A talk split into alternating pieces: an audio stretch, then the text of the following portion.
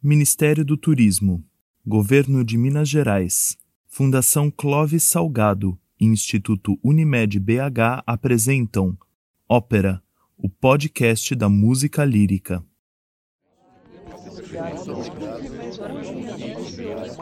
Acho que o gênero da ópera está voltando com tudo atualmente. Quando nas inovações não existem coerência e comedimento, o espetáculo, no meu entender, deixa de ser ópera e se torna porra louquice. É interessante perceber que em pleno século XXI, o gênero ópera, fortemente enraizado em convenções culturais e em uma tradição com mais de 300 anos, continua a atrair compositores e plateias. A ópera sempre foi, na história da arte ocidental, um espaço de experimentação, propício às tentativas e erros na procura do novo. Eu percebi que a ópera podia ser muito mais do que o que eu conhecia anteriormente e que podia atingir muitos outros tipos de pessoa, que não só aquele espectador que é apaixonado, né, pela ópera. Cantar uma ópera contemporânea dá muito essa sensação de liberdade, de criatividade que a gente não tem é, em outros repertórios. Aqui no Brasil, por falta de terminologia, é, tem o chamado de ópera multimídia.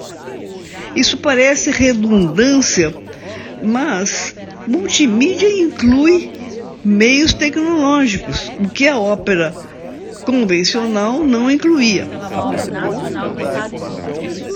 A ópera como gênero musical me interessa sobretudo por ser um campo incrivelmente vasto e rico de criatividade artística. Acho que o modernismo lidou com a ópera de forma semelhante do que com a canção brasileira. E não tem como a gente falar de modernismo e música sem falar de Mar de Andrade. Essa capacidade de você contar uma história, mas não como uma linha narrativa é, simplesmente, ah, mas sim como um universo que se cria e que tem que ser convincente do início, porque ele tem que te dizer que é absolutamente normal que nesse universo as pessoas cantem ao invés de falar. O barato de ópera hoje é que ópera é tudo aquilo que se chama de ópera. A gente tem uma ópera Acho que já deu para entender, não? Quando se fala na composição de óperas hoje, há uma infinidade de temas a serem discutidos e muitas opiniões. Como fica o olhar para o passado? Como repensar o gênero à luz da contemporaneidade? Quais os desafios que se colocam para compositores que pretendem se dedicar ao gênero? Que tipo de espaço essas obras podem ocupar? Muitas perguntas. E é a elas que se dedica o quarto episódio do Ópera, o podcast da música lírica. Ópera brasileira, da partitura ao palco.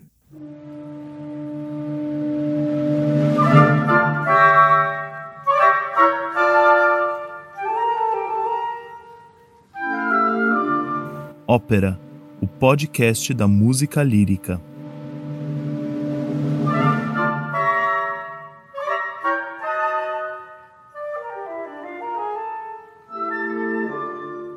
Ópera brasileira? Sim, e faz tempo. Tanto que, para falar da presença do gênero na arte do país, a gente tem que voltar um pouco na história. No século XIX, a ópera era coisa muito séria por aqui. Durante o reinado de Dom Pedro II, havia um interesse em colocar o Rio de Janeiro no mesmo patamar das principais cortes europeias. E o investimento na ópera era considerado uma das formas de se fazer isso. Companhias da Europa visitavam o Brasil, traziam grandes cantores e o repertório que era feito lá fora.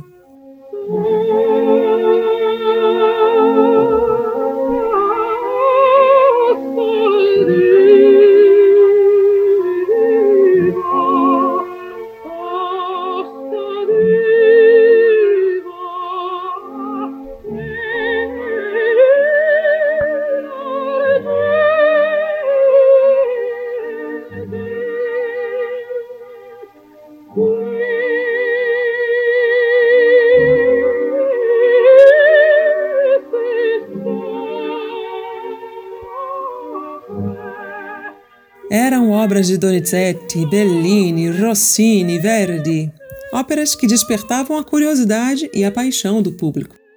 Nos anos 1850 surgiu a Imperial Academia de Música e Ópera Nacional. A ideia não era mais depender apenas do repertório que vinha do exterior, mas começar a criar um repertório totalmente brasileiro que se dedicasse a temas nacionais e fosse cantado em português. Tentativas já haviam surgido, é justo dizer. Pouco antes estreou por aqui Marília de Itamaracá. Mas cá entre nós, a música era de um alemão, o libreto de um poeta italiano e a protagonista uma soprano francesa. Agora não mais. Autores como Quintino Bocaiúva e Machado de Assis traduziam os textos de óperas italianas e operetas espanholas, as sarsuelas, que passavam a ser cantadas em português. E surgia no cenário o nome de Antônio Carlos Gomes. Irineu Franco Perpétuo, nosso crítico musical em residência, explica pra gente a importância do compositor na história da música brasileira. Carlos Gomes é um fenômeno que transcende a própria música, ele é uma figura-chave no Brasil do século XIX. Se a gente imaginar aquele, aquela nação nova, ainda buscando sua identidade, aparece um brasileiro e se firma no cenário internacional, na forma de arte mais reconhecida aqui fora, que é a ópera, e ainda faz isso na Itália, que é meio que o equivalente, sei lá, do cinema brasileiro ganhar um Oscar em, em Hollywood. Ele é um dos primeiros ídolos nacionais, é um, então uma das primeiras figuras fundamentais para a constituição da identidade brasileira. Tudo isso, obviamente, além daquilo que hoje para nós é o mais relevante, da qualidade intrínseca das suas óperas. Lá na Itália, o Carlos Gomes é uma das figuras chaves dessa geração hoje meio perdida, meio esquecida, esses compositores que estiveram do ponto de vista cronológico entre Verdi e Puccini. Nessa geração dos compositores que são jovens demais para ser Verdi, mas são velhos demais para ser Puccini, Carlos Gomes é até hoje uma figura de muito destaque.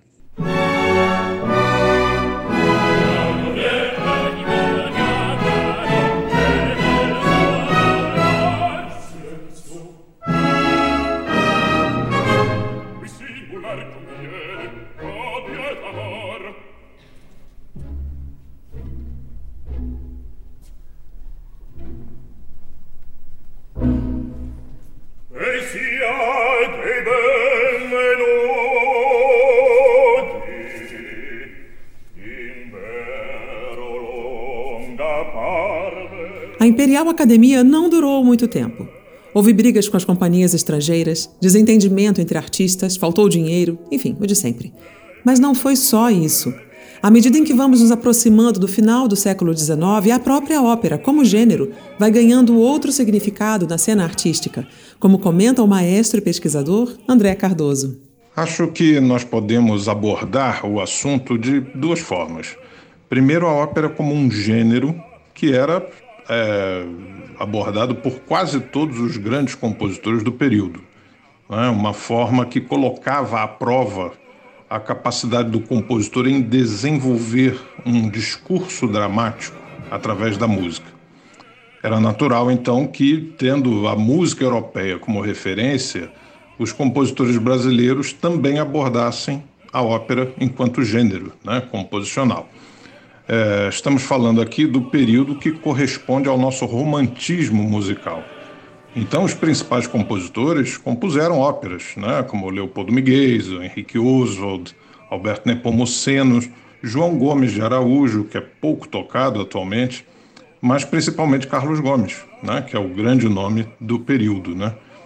A segunda abordagem possível é exatamente a ópera como modelo estilístico, especialmente a ópera italiana a geração de compositores de Carlos Gomes, Henrique Alves Mesquita e o próprio João Gomes de Araújo tinham a ópera italiana como referência estilística.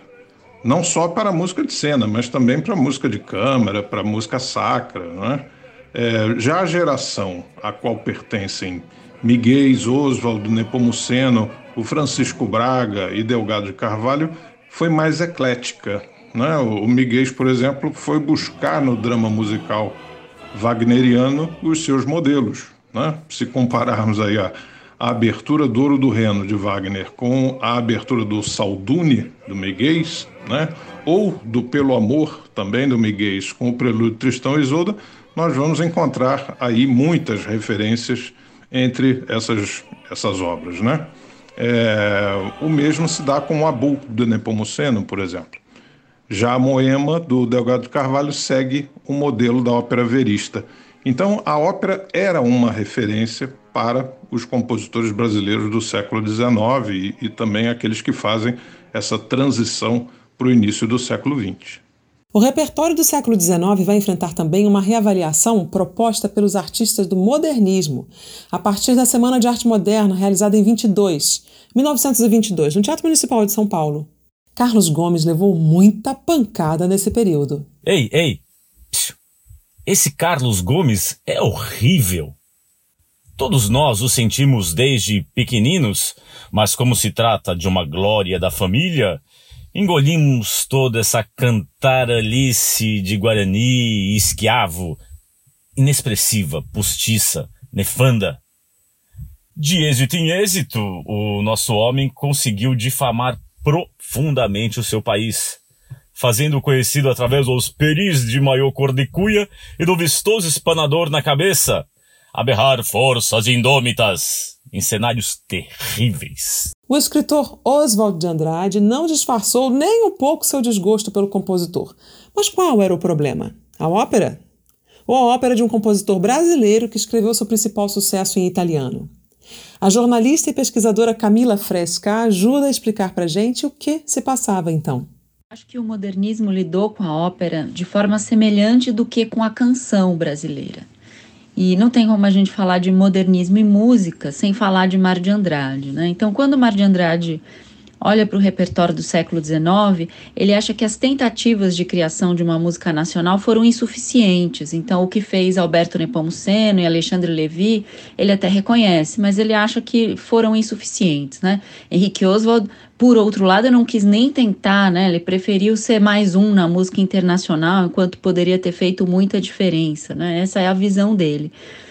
E aí, quando os compositores modernistas, ou seja, da mesma geração que o Mário, vão olhar para a ópera, eles vão procurar dar um passo além do que foi dado com a geração pré-modernista ou romântica. Né?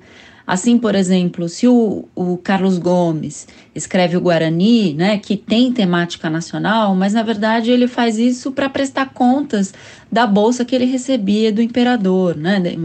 Fará o mesmo com o, o esquiavo lá para frente, mas enfim, é uma obra, apesar da temática nacional cantada originalmente em italiano, né, é, musicalmente que se aproxima de um modelo europeu, né?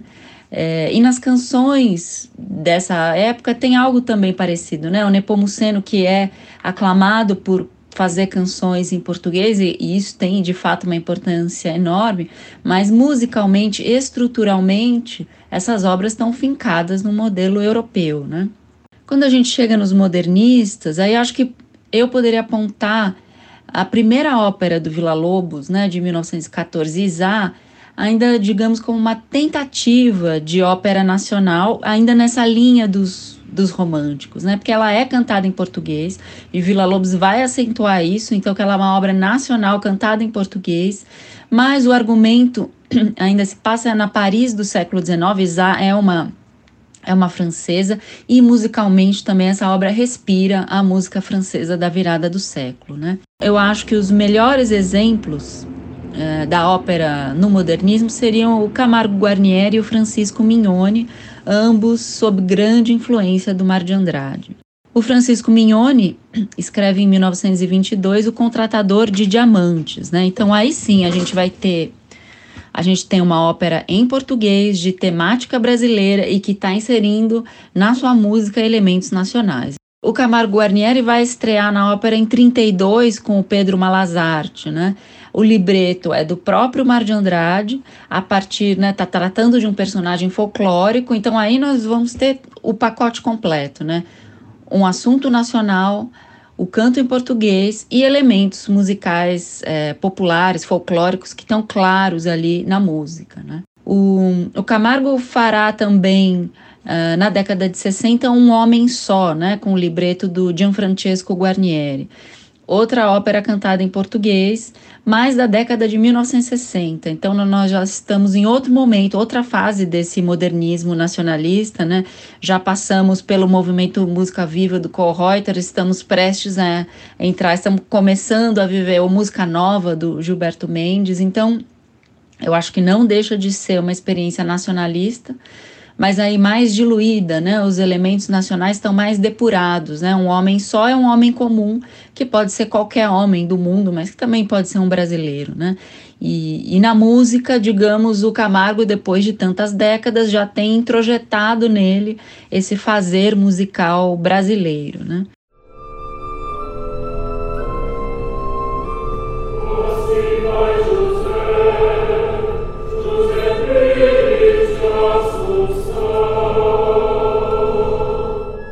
Camila citou dois nomes importantes para a ópera brasileira: Francisco Mignoni e Camargo Guarnieri.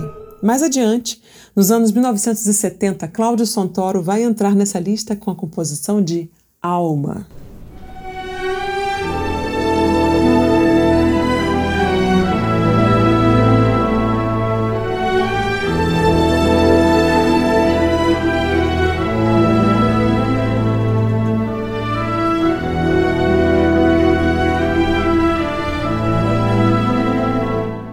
Que, segundo um levantamento feito pelo pesquisador Sérgio Casoy, há 144 óperas escritas por compositores brasileiros desde o século XIX. E a maior parte delas ainda não ganhou produções contemporâneas, ou seja, está à espera de um processo de resgate. Um resgate que pode ser bastante complicado, como explica um dos verdadeiros arqueólogos dedicados a resgatar nosso passado musical, o maestro Roberto Duarte. A principal dificuldade para alguém interessado em interpretar ou simplesmente conhecer as óperas brasileiras desse período, ou seja, do século XIX até o início do século XX, continua sendo a informação. O velho problema das partituras, que não são facilmente encontradas, ainda persiste. Há poucas edições em relação ao grande número de óperas produzidas nesse período. Daí vem o problema das execuções, das encenações, o que resulta também de poucas gravações de som e áudio. Isto dificulta o melômano de conhecer a riqueza dessas obras do passado. Os manuscritos ainda existentes, autógrafos ou não, e nem sempre bem conservado, conservados, são muitas vezes conflitantes entre si. Fazer essas edições é quase um desafio, porque exige muita paciência, alto senso de observação, obviamente conhecimento musical amplo conhecimento da obra do compositor como um todo e sua maneira de compor, e, sobretudo, uma grande dose de humildade para enfrentar os problemas.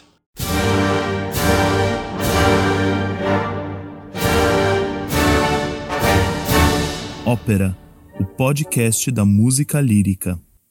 O começo do século XX trouxe uma série de novidades para o universo da ópera. Sai de cena o universo do romantismo e, à luz da modernidade, autores de todo o mundo começam a pensar o gênero de uma outra forma, como explica o compositor e professor de História da Música Leonardo Martinelli. Penso que a principal contribuição da ópera no começo do século XX está relacionada à questão da linguagem musical utilizada no espetáculo operístico. Então, o começo do século XX é um momento no qual é, muitas questões foram levantadas em relação ao que é linguagem musical, qual é o papel da linguagem tradicional, do sistema tonal e o que seria uma linguagem alternativa, se é que há uma questão de linguagem alternativa que se consolidou de forma generalizada, e hoje em dia a gente sabe que não, né? não há uma linguagem, há várias linguagens possíveis. Então, a ópera do começo do século XX, eu penso que ela foi um terreno onde essa questão foi também abordada, né, foi também trabalhada. Mas não foi trabalhado de forma tão sistemática como deveria ser depois a questão do modelo teatral, do modelo performático de apresentação da ópera. Então, penso que a, principal contribuição né, das óperas, por exemplo, de Berg, Strauss, Janacek, Stravinsky, está em o que é, qual é o lugar das linguagens musicais pós-romantismo dentro de um modelo é, consolidado de espetáculo operístico.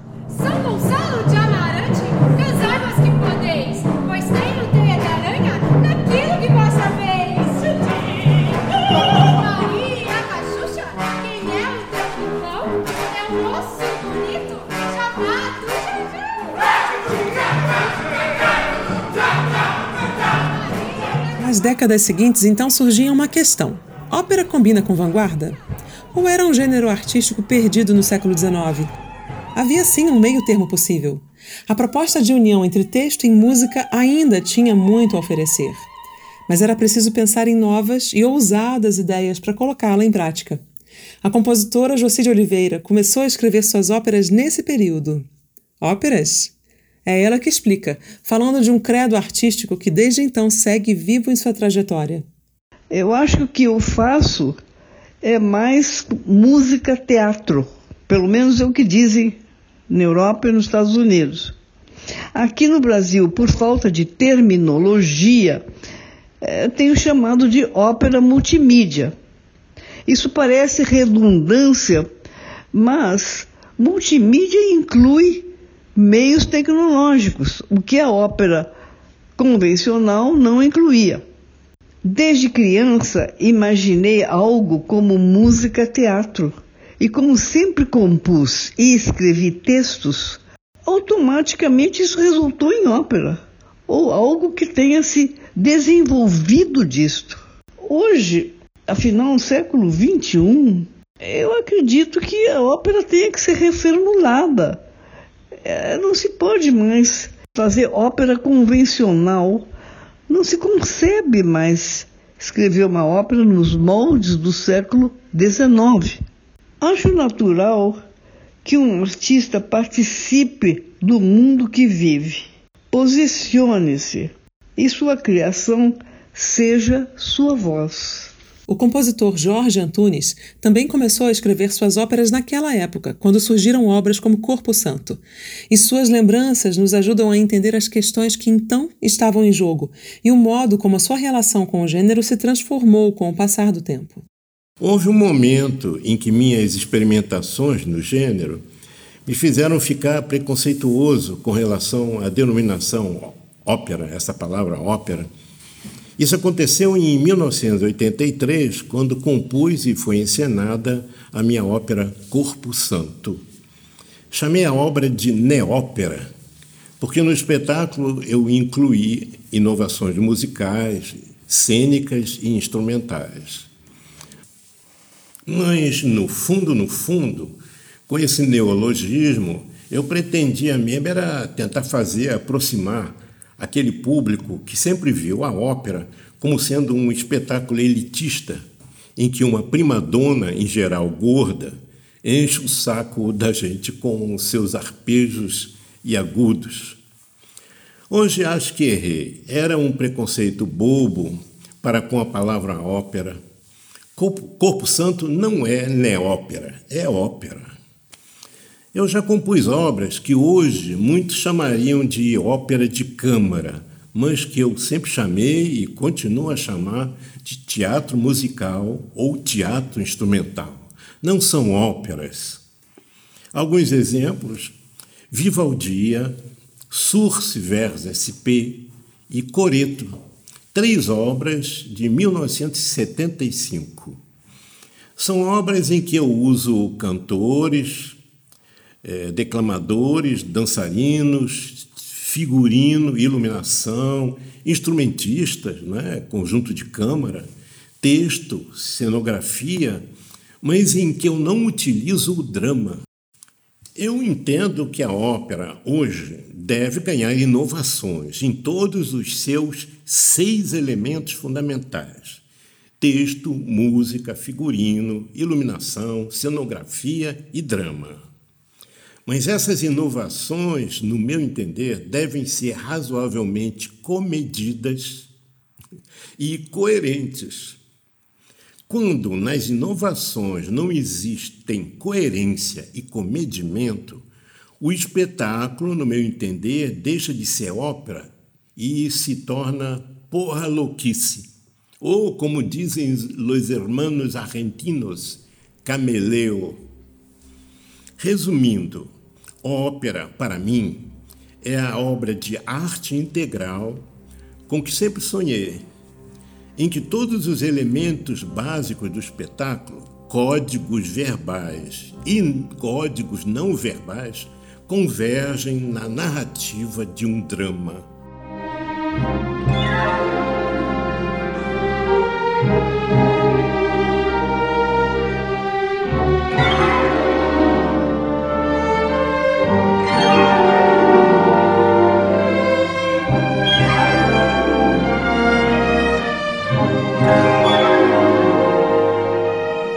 No mundo inteiro, a partir dos anos 1980, a ópera volta a ser um gênero difundido entre os compositores.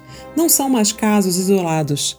Autores como John Corigliano, John Adams, Kaarihya Saariaho e tantos outros agora fazem da ópera ponto central de suas trajetórias. E essas obras podem buscar uma nova postura relativa à tradição, apontando a partir dela outros caminhos ou então explorar diferentes possibilidades aprendidas com o passar do tempo, como chama a atenção o poeta e libretista Geraldo Carneiro, em um depoimento que deu ao Ateliê de Criação de Libretos, promovido pelo Palácio das Artes de Belo Horizonte. Eu acho que o gênero ópera hoje me interessa muito porque não, ele não tem mais. É, é, claro, ele tem o repertório da tradição, que interessa, eu acho que interessa pouco o repertório da tradição para as pessoas do mundo de hoje. Mas hoje a ópera, assim como outras diversas atividades artísticas, tem, tem uma falta de, de modelo que é o mais interessante. Quer dizer, você pode fazer as óperas mais absurdas que é, antigamente dizia-se assim, conto havia havia muita discussão em torno do que seria conto.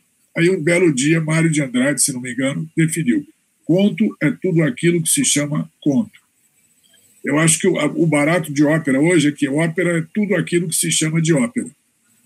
Então, eu, eu, eu, eu tenho o maior interesse em fazer, em ajudar a construir, com minhas palavras, óperas que sejam inteiramente diferentes de todas as outras, as outras óperas anteriores. Ou também numa margem de total liberdade. Se por acaso um texto meu sugerir uma ópera no modelo italiano, por assim dizer, ou no modelo alemão, Pode ser que isso seja também uma, uma novidade interessante. Pode ser que as palavras suscitem modelos semelhantes a esses é, sacralizados pela tradição.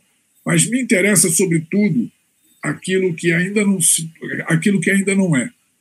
A, a tal da ópera, a, a, cujo nome a gente vai usar genericamente para qualificar alguma coisa que não é mais ópera, mas é uma voz ou é um grupo de vozes que se expressa através de palavras e que, e, e que com isso, configura algum espaço que, que não havia se configurado antes em outra, outra área do, do, do conhecimento artístico humano.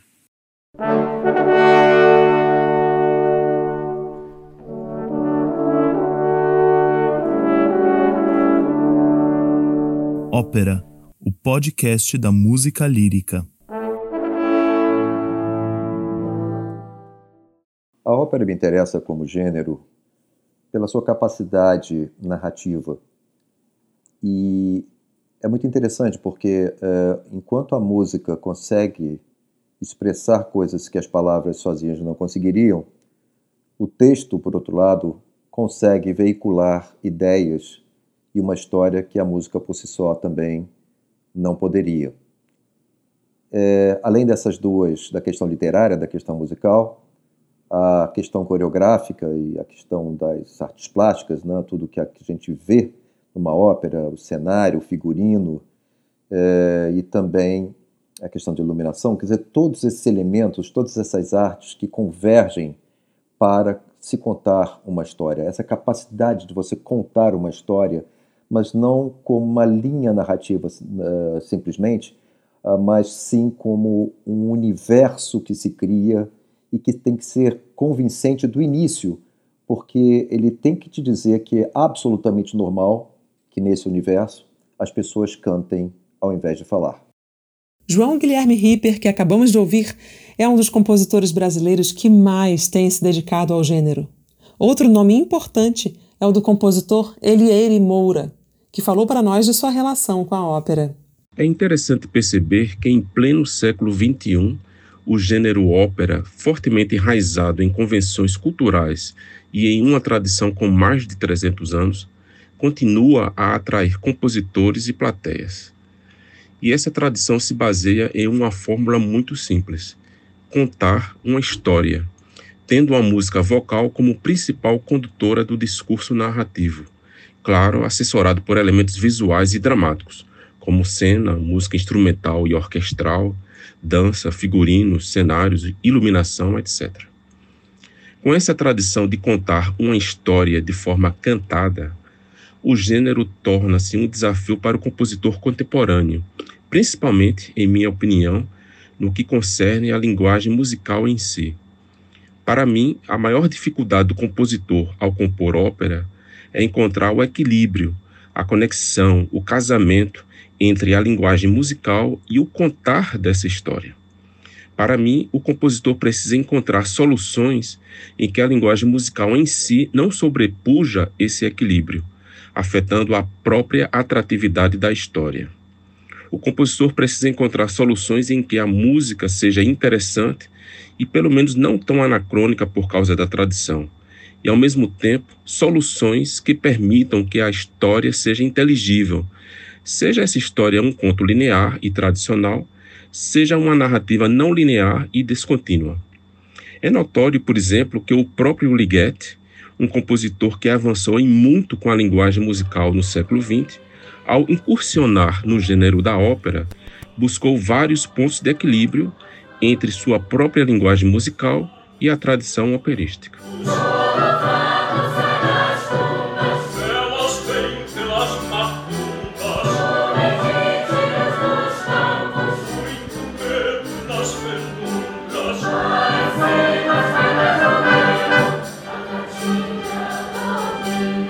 As óperas de Elieri são reveladoras da diversidade que o gênero pode carregar. Dulcineia em Trancoso, por exemplo, foi a primeira ópera armorial, estabelecendo relação com um dos principais movimentos artísticos brasileiros no século XX. Já a Mambembe Encantado incorpora traços da cultura musical nordestina. No final das contas, acho que essa maneira de pensar a música de uma ópera reflete minha atração pelos extremos, especificamente minha apreciação pela música antiga de um lado e pela música contemporânea por outro lado. Acho também que reflete minha bipolaridade composicional, uma vez que sou confessadamente melômano, ao mesmo tempo que sou fascinado por sistemas composicionais complexos. E claro, há também todo o reflexo de uma experiência como compositor de não somente música de concerto, mas também de música incidental para teatro e cinema o que me ajudou muito a adentrar o próprio universo da ópera. De toda forma, compor ópera me permite percorrer e viver todos esses extremos. Leonardo Martinelli, que já ouvimos antes, é um representante da nova geração de compositores, para quem a ópera tem importância central. Ele é autor de peças como O Peru de Natal, baseado em conto de Machado de Assis, ou então de Três Minutos de Sol, criada para ser filmada e transmitida pela internet durante a pandemia. A ópera, como gênero musical, me interessa sobretudo por ser um campo incrivelmente vasto e rico de criatividade artística. Não apenas de criatividade musical, né? um lugar em si também muito amplo para trabalhar a música, suas diferentes possibilidades, as linguagens, as propostas, os significados, tudo que a gente queira atribuir à música por si só. Mas na medida que estamos falando de um espetáculo, e de um espetáculo de natureza que hoje a gente vai chamar de multimediática, né, na qual tem o teatro, tem um aspecto de visualidade que se, né, se expande, se multiplica em diferentes frentes, desde o cenário, do figurino, da movimentação, enfim. É, esse campo fértil e amplo de criação me fascina bastante.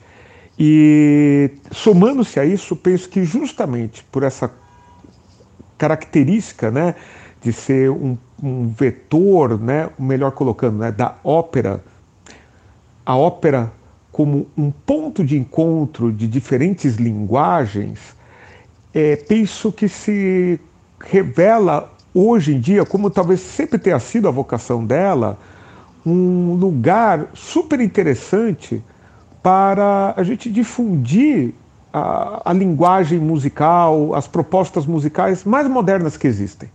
Então, a ópera sempre foi um lugar né, da, da vanguarda, do modernismo em música, não importa se estamos falando isto né, no começo do século XVII com Monteverdi e o seu Orfeu, se estamos falando isto né, no começo do século XIX, se estamos falando isso no século XVIII, né, a, a ópera sempre foi um lugar de experimentalismo, de transcendência da música enquanto música. E um lugar que isto é muito bem digerido, muito bem quisto e atinge públicos que normalmente talvez não fossem é, ao teatro para assistir a um espetáculo especificamente musical. Então, modernamente falando, me, é, me encanta muito né, essa abrangência que ela tem de levar uma música que, num contexto que não operístico, ela chega num público muito restrito.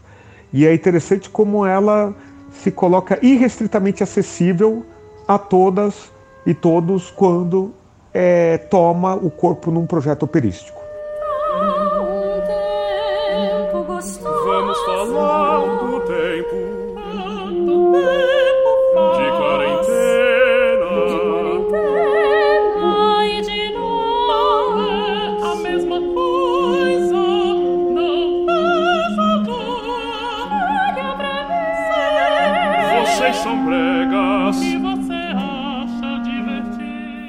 Os intérpretes, a ópera contemporânea também coloca desafios interessantes e sugere uma reflexão sobre processos colaborativos de criação. Afinal, se nas interpretações das óperas do passado também há a colaboração de vários artistas, no caso de novas obras, essa colaboração pode alcançar novos patamares. Nós conversamos com dois cantores líricos sobre isso. Vamos ouvir o que a soprano Gabriela Geluda, que tem sido a protagonista de boa parte das óperas de Joci de Oliveira, tem a falar sobre isso. Com relação aos processos colaborativos, eu amo, eu amo participar é, desses processos colaborativos. Eu amo ver nascer a ideia, depois ver essa ideia tomando forma, ver às vezes uma ideia sendo descartada, outra surgindo, vendo os processos, vendo a criação, a concretização, os desafios. É, e, e eu acho um privilégio né, para o artista, para o intérprete poder acompanhar isso. Isso vai ajudando a gente a a entrar realmente no trabalho de uma maneira acho que mais profunda e a se sentir parte. E eu acho sim que quando a gente está fazendo parte desse processo, fatalmente a música, a cena, ela se adequa mais. É como se aquela roupa se investisse, tivesse um caimento melhor, porque ela foi feita desde o início, já considerando você como o, o artista que vai né, incorporar aquele personagem.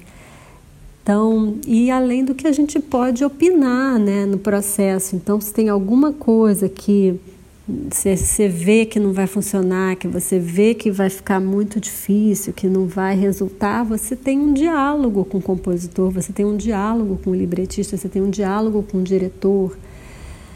É, então, acho um privilégio poder ter esse diálogo e eu estou cada vez mais é, querendo participar de, de processos assim. Então, às vezes eu tenho a ideia, às vezes eu convido um diretor, uma, um libretista, às vezes eu sou convidada por alguém e que está com uma ideia, né? Quer dizer, eu não, já não sou mais convidada só quando a obra está pronta. Às vezes eu já sou convidada, ah, eu estou com vontade de trabalhar com você, vamos, o que, que a gente pode fazer? Então isso é uma delícia, assim. E eu tenho essa disponibilidade. Eu recomendo muito aos, aos cantores. Essa foi o soprano Gabriela Geluda. O barítono Homero Velho, que já participou da estreia de óperas de autores como João Guilherme Ripper, Jorge Antunes e Eliere Moura, acha fascinante o trabalho com obras novas e a construção da interpretação. Bom, eu, eu sempre achei fascinante fazer óperas, óperas novas, né? óperas contemporâneas que nunca foram feitas antes. É, eu acho que tem, tem uma. O cantor sente que ele está criando aquela obra ao mesmo tempo que o compositor. Obviamente, a gente está cantando as notas que foram imaginadas pelo compositor, mas é a primeira vez que elas estão sendo cantadas, é a primeira vez que elas estão sendo interpretadas. Então, tem sempre essa sensação de que você está criando algo em conjunto e que nem sempre a gente sente isso durante óperas de, de, repertório, que já foram feitas mil e uma vezes, e que existe também um pouco daquela, daquilo que Harold Bloom chama de ansiedade de influência, né? Quer dizer, aquela comparação inevitável a todas as gravações que já foram feitas, a todas as restas que já foram feitas. Então eu acho que cantar uma ópera contemporânea dá muito essa sensação de liberdade, de criatividade que a gente não tem é, em outros repertórios. E o, o, contato com o compositor, na minha experiência, tem sido muito proveitoso. Tem sempre aquele, aquela frase que fala que compositor bom é compositor morto, né? Mas a verdade é que eu, eu, eu na minha experiência, eu tive muita sorte de trabalhar com compositores que que me perguntaram se a linha vocal estava confortável, que me perguntaram se valia a pena fazer uma substituição, que eu sentia liberdade de falar, olha, talvez isso aqui para minha voz seja um pouco melhor dessa maneira ou de outra maneira.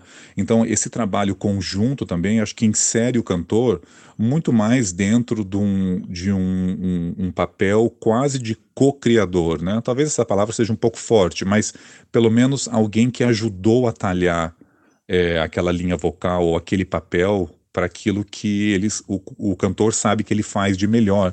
E aí, nesse sentido, na verdade, a gente está retornando a uma prática é, que é a prática original da ópera, né? que é, é, é escrever papéis para cantores específicos. Eu acho que a gente esquece um pouco disso. Mas é, a gente está falando até Verdi ali. Verdi, quando compôs Otelo, tinha um tenor específico em mente. Então Verdi sabia exatamente para quem que ele estava escrevendo. Ele conhecia as vozes e ele tinha na cabeça dele uma coloração, um timbre específico. Então isso acabou acabou se perdendo um pouco porque obviamente é, a ópera passou por processos sociais, culturais e econômicos aí que acabaram é, meio que rompendo um pouco essa, essa relação. Mas a verdade é, é, é essa, é que na verdade os compositores esculpiam os papéis, compunham os papéis para vozes que eles já conheciam. E nesse sentido, eu acho que é muito interessante trabalhar com os compositores, porque com compositores brasileiros vivos, né? Porque existe essa possibilidade, existe a possibilidade de diálogo que resulta em uma criação original. Ópera, o podcast da música lírica. Novas óperas podem ser estimulantes para quem cria e para quem interpreta, e também para quem ouve. É uma forma de manter vivo um gênero que ao longo dos séculos se transformou e buscou dialogar com o seu tempo. E parte desse diálogo tem a ver com os temas que elas podem abordar. João Guilherme Ripper é autor de óperas como Domitila e Piedade, que abordam personagens históricos, mas também Onyeama, que evoca a mitologia amazônica. E falou sobre o que busca em um libreto. O processo de escolha dos temas sobre os quais eu vou trabalhar depende muito da situação. Uma coisa é invariável. Eu trabalho 99,9% das vezes a partir de alguma encomenda. Ópera é um trabalho muito grande para, para que se comece a escrever sem que se tenha certeza que ela vai acabar subindo ao palco.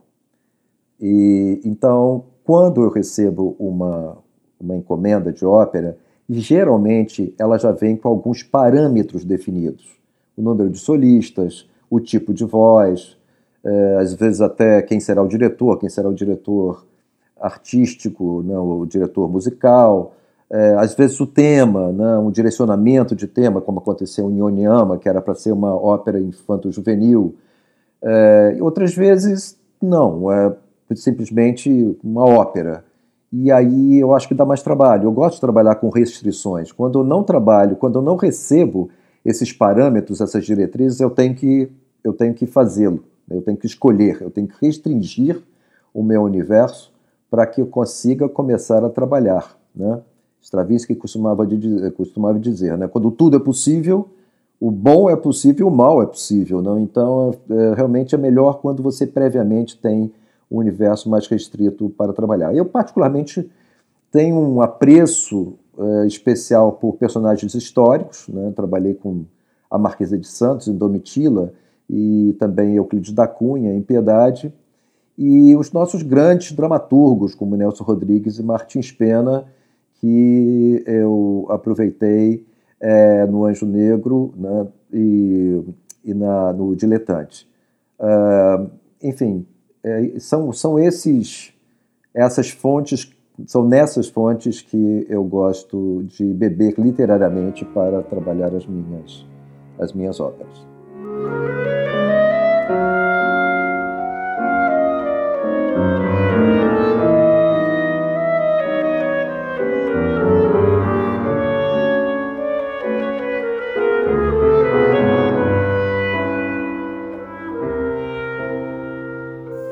Já a compositora Eloíde Bouni, autora de Homens de Papel, inspirada em um texto do dramaturgo Plínio Marcos, lembra que a escolha de temas pode ser uma forma de discutir questões prementes da nossa sociedade. Tem muitos temas é, que foram, enfim, é, temas centrais das óperas do passado, que hoje em dia é, estão muito empoeirados ou até é, inadequados né, para a nossa contemporaneidade.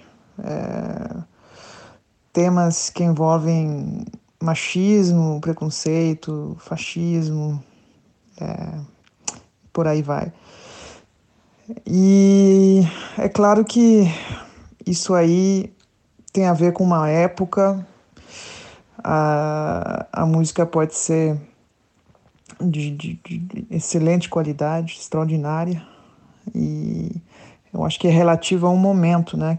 Então, acho que é por isso mesmo, hoje em dia, os compositores e as compositoras têm que é, enxergar. Enfim, eu digo assim, na verdade, ninguém tem que, tem que fazer nada, mas eu, como compositor, acho importante enxergar o gênero da ópera como uma ótima oportunidade, um canal é, não só de fazer música boa, é, mas também de expressar a nossa é, vida atual, o mundo atual, é, o mundo contemporâneo, com as suas questões, com os seus problemas, é, retratar esse nosso mundo é, por vezes decadente, opressor e também lindo, né? Por outros lados, enfim, essa complexidade do mundo que a gente está vivendo, mundo acelerado, é, enfim, assunto não falta para falar sobre, mas eu acho para mim, né, como compositor, importante essa esse aspecto reivindicativo das temas, dos temas da, das óperas atuais. O diálogo com o nosso tempo tem também a ver com a busca de novos formatos. O compositor Mário Ferraro, criador de Medeia, defende, por exemplo, a exploração de palcos alternativos. Longe dos grandes teatros, pode estar para ele um espaço importante para a criação contemporânea e a descoberta de novos públicos. Pensar em espaços alternativos para a ópera é também pensar em públicos alternativos para a ópera, em espetáculos alternativos, isto é, que não necessariamente se prendam à tradição ou ao que se espera normalmente de um espetáculo operístico, por exemplo. que seja grandioso, de produção suntuosa, caríssima, que seja montado anualmente em grandes salas construídas especialmente para isso e para um público também especialmente entendido no assunto. Na verdade, pensar em espaços alternativos para a ópera talvez seja buscar solucionar o problema da ópera no contexto das produções culturais voltadas para o público de hoje, que em grande parte ainda considera esse gênero como algo antigo, antiquado e ultrapassado e, portanto, obsoleto, de pouca comunicação para a grande maioria das pessoas, justo a ópera, que já foi um gênero dramático musical tão popular, não é mesmo? Pois bem, a ópera sempre foi, na história da arte ocidental, um espaço de experimentação, propício às tentativas e erros na procura do novo, de como expressar o novo, transgredindo as linguagens, libertando-as da tradição e do lugar comum, um espaço de revoluções, enfim. Pensar em espaços alternativos para a ópera Talvez seja por fim pensar em montagens de obras inéditas, criadas por compositores e compositores brasileiros vivos, mais econômicas em formatos de ópera de câmara, por exemplo, de proporções e custos também reduzidos, o que seria talvez propor uma própria revolução nas casas de ópera tradicionais, que então investiriam seu orçamento pelo mesmo valor de uma grande produção em várias, diversas produções menores, talvez dezenas de óperas inéditas, novas, atuais, mais curtas, mais baratas, que se comunicassem com o público do nosso tempo, um público que não vai, ainda não vai aos teatros de ópera, um público mais amplo, óperas que falem o português dos nossos dias. Pensar em alternativas para a ópera. Talvez seja pensar em poder montar produções inteiras de obras novas, sem concessões, em espaços públicos nas pequenas e médias cidades pelo interior do Brasil. Para públicos que jamais imaginariam que a obra pudesse ser tão atual, tão divertida e tão atraente ainda hoje. Eu avisei lá no começo. Quando falamos de ópera hoje, são muitas perguntas. Como fica o olhar para o passado? Como repensar o gênero à luz da contemporaneidade? Quais os desafios que se colocam para os compositores que pretendem se dedicar ao gênero? Que tipo de espaço essas obras podem ocupar? O que ouvimos ao longo do nosso episódio foram muitas maneiras de responder a essas questões. Há certo e errado? Não se trata disso, mas sim de perceber que na produção atual dos nossos compositores há muitos caminhos possíveis e que todos eles partem de uma mesma premissa: a vitalidade da ópera como gênero artístico.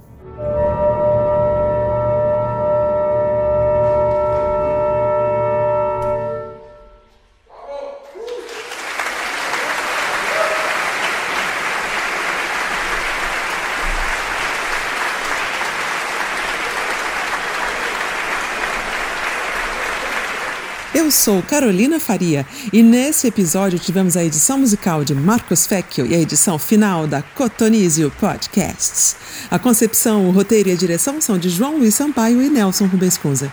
Agradecemos também a participação de André Cardoso, Camila Fresca, Eliere Moura, Eloíde Boni, Gabriela Geluda, Homero Velho, Irineu Franco Perpétuo, João Guilherme Ripper, Jocide Oliveira, Jorge Antunes, Leonardo Martinelli, Mário Ferraro e Roberto Duarte.